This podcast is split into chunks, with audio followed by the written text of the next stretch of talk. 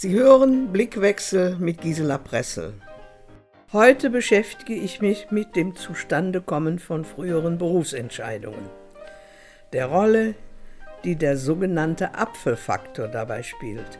Und ich erzähle etwas von der hohen Bedeutung der Intuition und des Bauchgefühls bei persönlichen Entscheidungen. Zum Schluss gehe ich noch auf ein besonderes aktuelles Thema ein bei dem es darum geht, zu überlegen, wie Sie sich bei Laune halten und Ihre Kraftquellen neu entdecken können.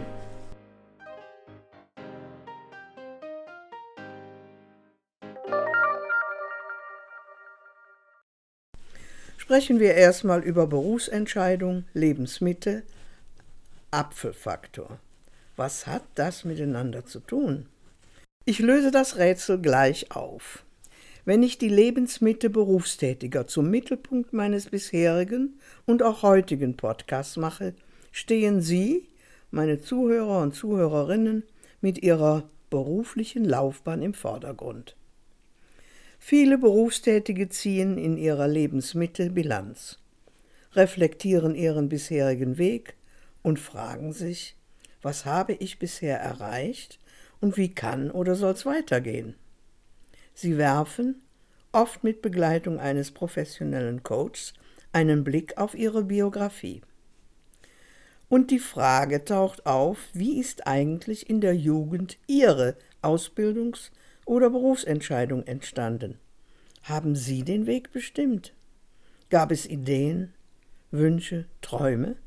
Haben andere, und wenn ja, wer, darauf Einfluss genommen? Wurden Sie bei den Überlegungen, was soll ich lernen, welchen Beruf will ich ergreifen, von jemandem beraten, begleitet? Den Eltern, Lehrern, wer war Vorbild? Oder war vieles mehr zufällig? Wie stehen Sie heute zu Ihrem Berufsweg? Und was hat das mit einem Apfel zu tun? Dr. Berthold Ulsamer, Jurist und Diplompsychologe, Autor von 17 Büchern zu dem Thema Kommunikation, Selbstmanagement und Aufstellungsarbeit macht in seinem Buch Der Apfelfaktor, wie die Familie, aus der wir kommen, beruflichen Erfolg beeinflusst, auf dieses Thema aufmerksam. Ulsamer schreibt ein ganzes Buch zu diesem Thema. Der Apfel fällt nicht weit vom Stamm. Sie kennen diesen Ausspruch sicherlich, vielleicht ein bisschen anders. Der Apfel, der aus den Ästen eines Apfelbaums zu Boden fällt, ist nah am Baustamm zu finden, genau wie die Eigenschaften von Kindern, die oft denen der eigenen Eltern sehr nachkommen. In der letzten Ausgabe 4 2020 der Zeitschrift Spiegel Wissen heißt es auf Seite 89 Von jeher eifern Menschen ihren Eltern beruflich nach.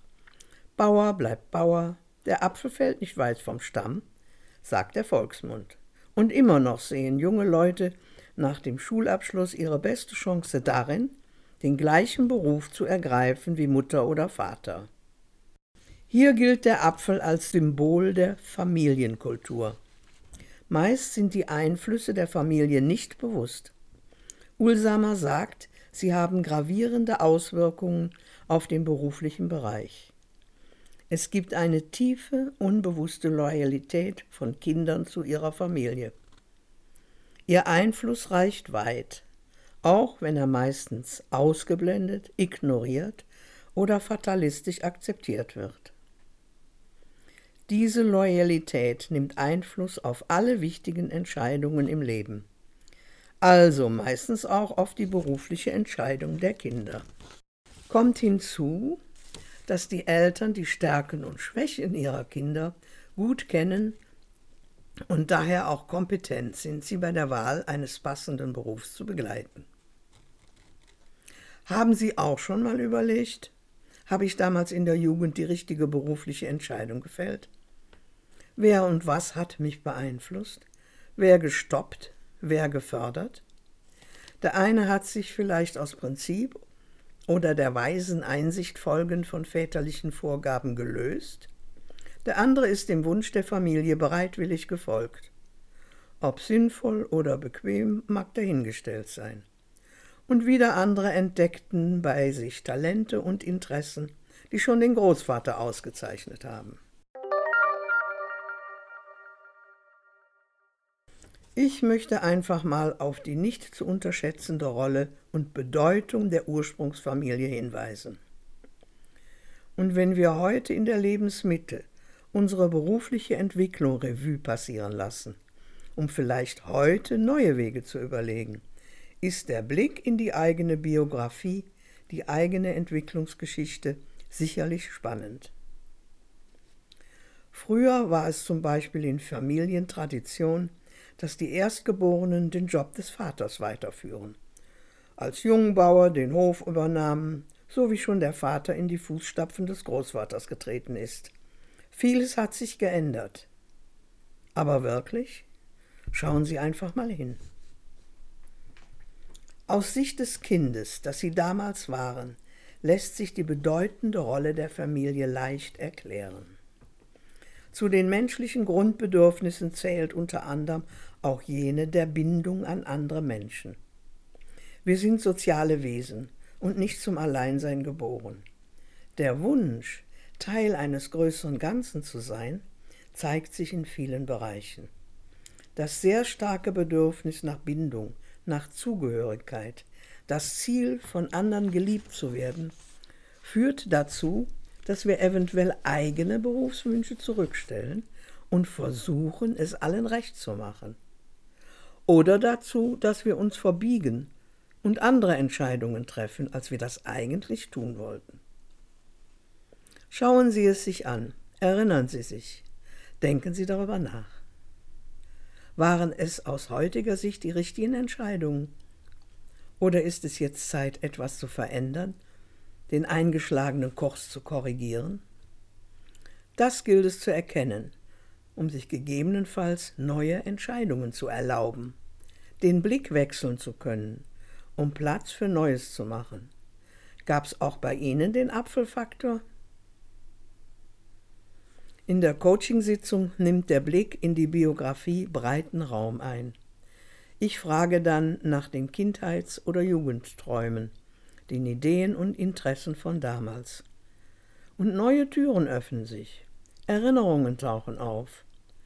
Und es ist spannend herauszufinden, wie damals der Weg zum heutigen Beruf entschieden wurde. Und ob heute alles noch stimmt, passt, erfolgversprechend ist. Kommen wir zum Thema Intuition und Bauchgefühl. Und wenn Sie dann über sich nachdenken, über früher, über heute, über morgen, über neue Perspektiven oder notwendige Kurskorrekturen, dann achten Sie mal aufmerksam auf Ihre Gefühlswelt, das Bauchgefühl, welches sich einstellt, die Intuition, die entsteht. Intuition steht für das in unserem Unterbewusstsein verborgene Wissen. Sie ist in vielen Fällen zum Beispiel bei persönlichen Entscheidungen über Berufs- und Lebenswege, ein guter Berater und heißt auf die innere Stimme hören. Sie lässt sich als Bündel meist unbewusster Kompetenzen und Wissensbestände beschreiben. Das Wort stammt vom lateinischen intuere ab und bedeutet hineinsehen oder nach innen sehen. Deshalb ist Intuition auch als Kommunikator und Sprachrohr des Herzens zu bezeichnen. Intuition, die verborgene Ressource, ist eine starke, vor allem schnelle Kraft, die vor dem rationalen Denken einsetzt, aber auch fehleranfälliger ist als die langsamere Rationalität des Abwägens. Intuition hilft, Komplexität zu bewältigen. Intuitive und emotionale Faktoren spielen eine unerlässliche Rolle weil sie den Zugang zu verborgenen Erfahrungs- und Handlungswissen herstellen, das häufig zu einer tragfähigen Entscheidung führt. Sie ist eine angeborene, kraftvolle und subtile Fähigkeit, die jeder Mensch besitzt und entwickeln kann. Forscher der Universität Amsterdam kamen zu dem überraschenden Ergebnis, dass simple Entscheidungen am besten rational getroffen werden, komplexe Fragen aber eher durch Intuition und bei ihren Recherchen zur weiteren Berufsrichtung und oder Zukunft handelt es sich um ein komplexes Thema, zu dem Sie alle Blicke und Gefühle nutzen sollten. Gefühle sind einfach schneller und mächtiger als der Verstand. Jetzt zu einem ganz anderen Thema, welches in den vergangenen Monaten meine Arbeit als Coach und Supervisorin in besonderem Maße geprägt hat, die Folgen der Corona-Pandemie. Ich freue mich sehr, dass Sie auch in diesen schwierigen Corona-Zeiten mit Ihren vielen Belastungen und Einschränkungen sich die Zeit nehmen, meinen Podcast zu hören. Auch in meinem Beratungsalltag gewinnen die Fragen zunehmend an Bedeutung. Wie entwickle ich mehr Resilienz? Das heißt Widerstandsfähigkeit. Und wie nutze ich meine Ressourcen? Das sind die Potenziale eines Menschen, zum Beispiel Fähigkeiten, Kenntnisse, Talente, Stärken. Da mich die aktuelle Situation auch ganz persönlich beschäftigt, hier für Sie ein paar Ideen, übernommen und geklaut aus vielen Beratungssitzungen, Büchern, eigenen Erfahrungen usw., so wie der Umgang mit dieser Zeit erleichtert werden kann. Auch hier den Blick wechseln auf die Sonnenseiten ihres Lebens. Jeder hat Ressourcen, also viele Fähigkeiten, wirklich jeder. Suchen wir nach unseren Kraftquellen und dem Spaß, um in schwierigen Zeiten gut zu leben und diese auszuhalten und zu überwinden. Hier einige Ideen. Zum Beispiel Hobbys aktivieren, Musik hören, tanzen, kochen, spazieren gehen, wandern, Gymnastik nicht vergessen, aber nur, wenn es Spaß macht. Gesellschaftsspiele hervorkramen. Gezieltes Lächeln oder Lachen. Ab und zu mal bewusst lächeln. Einfach so. Macht gute Stimmung. Glauben Sie nicht, ich hab's probiert. Optimistisch sein, negative Seiten des Lebens ignorieren, das Positive sehen und anerkennen. Weiterhin, das Immunsystem wird durch gute Gefühle gestärkt. Also, wo sind Ihre glücklichen Gefühle? Gezielt nach Aktionen schauen, die auch in diesen Zeiten möglich sind und Spaß machen. Zum Beispiel Spiele, auch Puzzle, Passions, Basteln, digitale Museums- und Konzertbesuche. Nur als Beispiel. Mit Freunden telefonieren, auch online, sich Witze erzählen. Und ganz interessant Dankbarkeitsliste erstellen. Ich bin dankbar für Pünktchen, Pünktchen, Pünktchen. Geben Sie Ihrem Tag außerdem eine Struktur. Und was Ihnen noch alles so einfällt. Ich hoffe, ich konnte Ihnen heute ein paar Anregungen vorstellen. Ich wünsche Ihnen viel Geduld und Mut für sich und Ihre Entscheidungswege. Im Übrigen, Sie erreichen mich unter der Telefonnummer 0172 30 49 753 und E-Mail pressel-nike at t-online.de. Meine Website informiert ausführlich unter www.pressel-nike.de. Und meine Praxis ist in Berlin Mitte, Waldstraße 39.